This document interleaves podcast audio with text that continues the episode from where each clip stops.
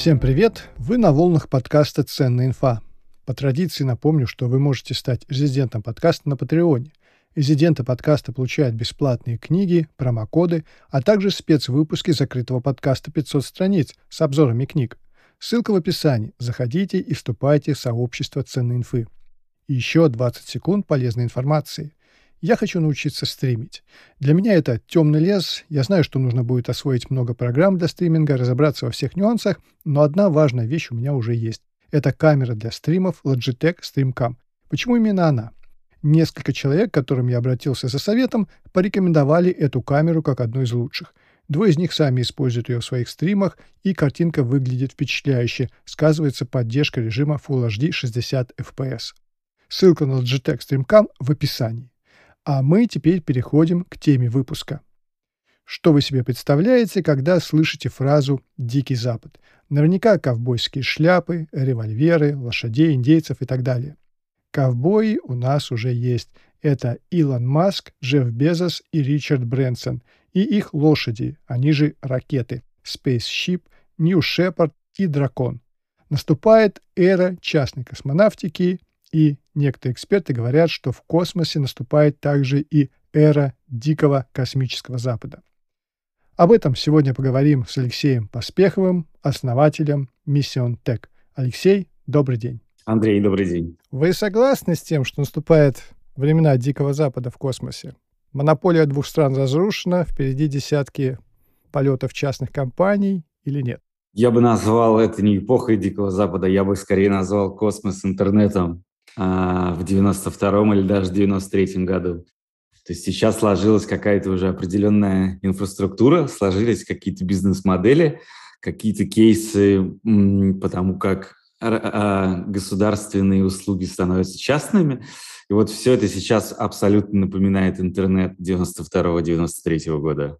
Давайте вот о чем поговорим, то есть, вернее, погрузимся в тему. Вот что сейчас представляет из себя э, отрасль сама космическая. Вот я покопался в теме и выделил сегмент малых космических аппаратов, малых космических ракет, есть сегмент геоданных, анализа космических данных. Вот если разложить по блокам, что э, мы увидим? Индустрию можно разделить, например, на upstream и downstream, да, это, соответственно, там, то, что уходит вверх, и то, что уходит вниз. То есть это ракеты и запуск, и та информация, которую мы получаем. Вот. Но, а, безусловно, постоянно происходит, скажем так, появление новых ниш. Например, а, эти ребята, которые занимаются разработкой системы мониторинга солнечной радиации и запуска спутников для, и для их наблюдения. Ранее это была исключительно государственная прерогатива. Никто не думал идти в эту индустрию. Или появляются совсем уникальные истории. Например, а, ребята из Франции честно говоря, сейчас забыл их название, запускают спутники для мониторинга магнитной сигнатуры кораблей. Всем известно, что есть большое количество спутников для дистанционного зондирования Земли и для наблюдения, которые делают очень четкие фотографии, либо снимают радиосигнал. Так вот, ребята из Франции придумали создать базу электромагнитного излучения всех кораблей, что позволит им в будущем в режиме реального времени реально наблюдать, а, куда и где переходит какой корабль. А какой корабль вообще имеется в виду? Космический или... Нет, нет, нет, на Земле, на Земле, безусловно. Который плавает, понятно. Да, да, да, да, да. Если говорить, соответственно, про какие-то дальнейшие шаги, то, безусловно, Луна сейчас, представ... Луна и с Lunar Economy, лунная экономика представляет собой перспективу, которая будет актуальна в ближайшие 10 лет. Есть компании, которые занимаются разработкой системы навигации на Луне, потому что на Луне нет GPS. Есть компании, которые занимаются разработкой системы связи с Луной, потому что это тоже не самая простая задача. Ну, я уже не говорю про какие-то крупные истории, а, например, а, программа Артемис, которую делает НАСА по, различ... по созданию инфраструктуры на Луне. А, то есть вся лунная экономика – это не сказка, известны все государственные бюджеты, которые посчитаны вперед на 10-15 лет, ну, соответственно, известны частные компании, которые занимаются этим сегментом. Все, что выходит за это, все, что, выходит, все, все, что находится дальше, это все-таки отрасль, где работают ученые, а не бизнес, я бы так сказал. Ну, хочу задать вам провокационный вопрос. Вы уже вложились в лунную экономику? Мы еще нет, вот, но, соответственно, видим в этом огромный, огромный, огромный потенциал. Угу. Хорошо, если говорить о деньгах, то в каких отраслях, вот те, которые вы перечисляли в своем ответе, где там сейчас самые большие деньги, куда можно вкладываться? В целом можно вкладываться в весь космос. То есть нельзя сказать, что вот дистанционное зондирование ДЗЗ Earth Observation будет, э, соответственно, в фаворе, или, не знаю, производители новой микроэлектроники. А, слишком маленький сейчас traction э, наблюдения, но, безусловно, основные компании, основные компании, которые сейчас выходят на биржу, и основные компании, которые получают инвестиции, это те, которые в каком-то виде со своих спутников занимаются сбором даты и предоставляют их на выходе пользователям в каких-то готовых интересных решениях. Если же говорить про рынок ракет, то он сейчас по, по моему личному мнению, конечно, пересыщен. Просто если все те компании, которые делают э, ракеты, э, выложив все свои слоты в доступ, они действительно будут летать так, как запланировано, просто такого спроса нет на запуск такого количества э, ракет. Вы имеете в виду полеты с людьми или нет? Нет, нет, нет, я имею в виду именно доставку грузов. Вот, а полеты с людьми одна из самых сложнейших а, истории в космической индустрии. Ну, то есть, э, скажем так, разница между запуском спутника и запуском техники и между запуском человека ну, просто как расстояние от Земли до Марса. Это две совершенно, скажем так, не пересекающиеся по сложности индустрии, потому что если э, спутники можно собрать, э, спутники, по сути, это гаражная сборка, да, их можно собрать, там, имея определенный опыт, то запуск людей в космос – это одна из самых технологически сложных задач, с которыми мы сталкиваемся. А сколько стоят запуски у того же Маска, вы случайно не знаете? Средняя стоимость запуска сейчас варьируется где-то 150 тысяч евро, 150-170 тысяч евро где-то за три юнита. То есть, скажем, если, если мы говорим про маленькие спутники. Сейчас идет очень интересная история. Все пытаются, скажем так, снизить стоимость запуска за килограмм, хотя в реальности это актуально только если ты запускаешь основную нагрузку. Если ты идешь в попутные нагрузки, когда запускаешь маленькие кубсаты, с тебя все равно просят цену, соответственно, за, скажем так, юнит. Юнит – это э, так называемый формат спутников, да, кубсатных 1, 2, 3, 6 юнитов, которые используются при проектировании. А, из той, соответственно, информации публичной, которая доступна, задача снизить стоимость запуска килограмма там, меньше, чем за 5, за, за 5, за 3 тысячи евро. Но при этом все, то есть при этом я не очень понимаю, что именно будет запущено за эти деньги. То есть на самом деле нет огромной, ну, стоимость запуска не, не самая грандиозная проблема. Самая грандиозная проблема в индустрии – это работающие бизнес-модели, которых сейчас не так много. А можете их тогда перечислить, работающие бизнес-модели? Э, нет какого-то закрытого, э, скажем так, закрытого или открытого списка. Ну вот, например, с дистанционным зондированием Земли а, у вас получается создавать, скажем так, не real-time сервисы, да, сервисы, которые могут работать в приближенном, в приближенном к режиме реального времени. Дальше вы сталкиваетесь с тем, что, например, запуская огромное количество спутников, у вас есть огромная проблема с лицензированием частот, потому что лицензирование частот для, для передачи информации из космоса находится в ведении Международного союза радиосвязи, и ту так называемой организации, которая существует с середины или конца XIX века и занимается распределением частот. И в целом вся эта процедура выглядит достаточно архаично. Огромное количество старых игроков имеют э, нужные частоты. Иногда согласование, допустим, и лицензирование процесса на нужную частоту может занимать несколько лет что, естественно, абсолютно невозможно в э, стартап-бизнесе. Поэтому вот в индустрии есть много таких подводных камней, но и они либо будут решены, соответственно, так же, как было не знаю, демократизированная финтех-индустрия в Европе и в мире, либо придется подождать запуска большого количества космических стартапов.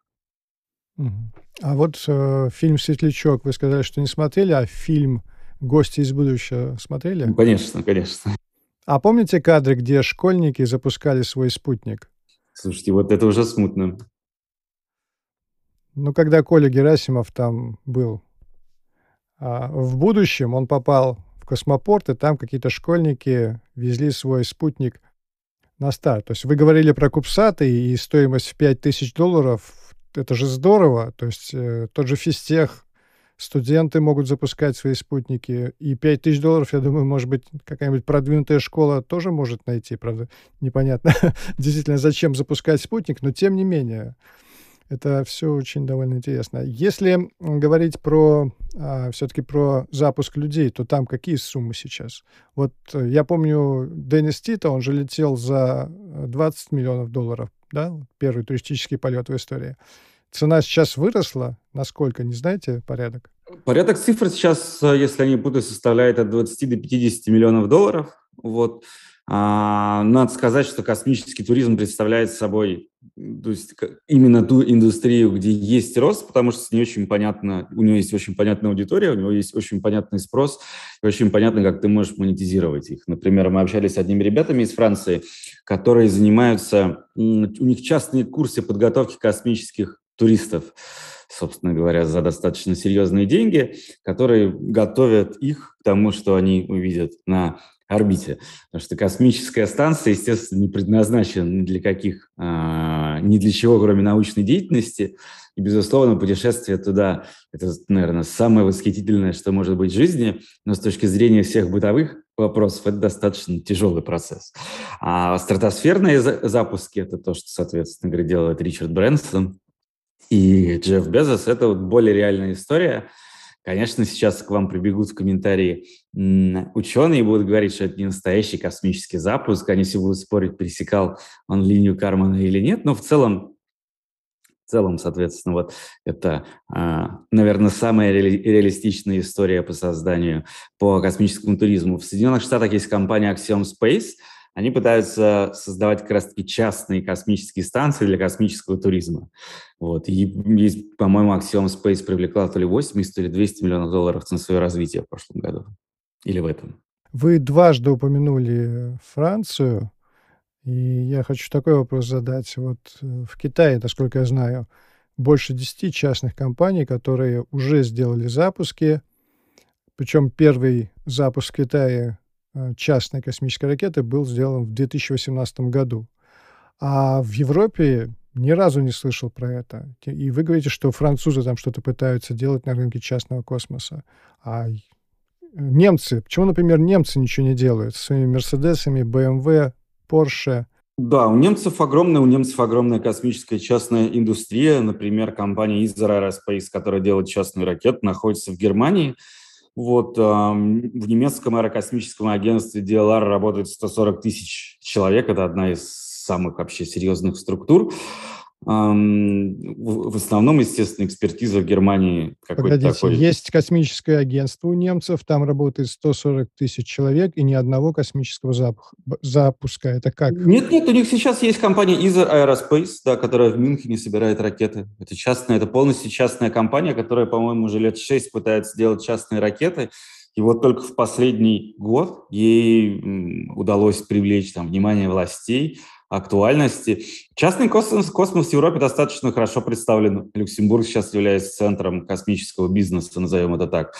Все компании, которые, а, скажем так, не просто занимаются R&D, а занимаются какой-то бизнесовой частью в космосе, да, все представлены в Люксембурге.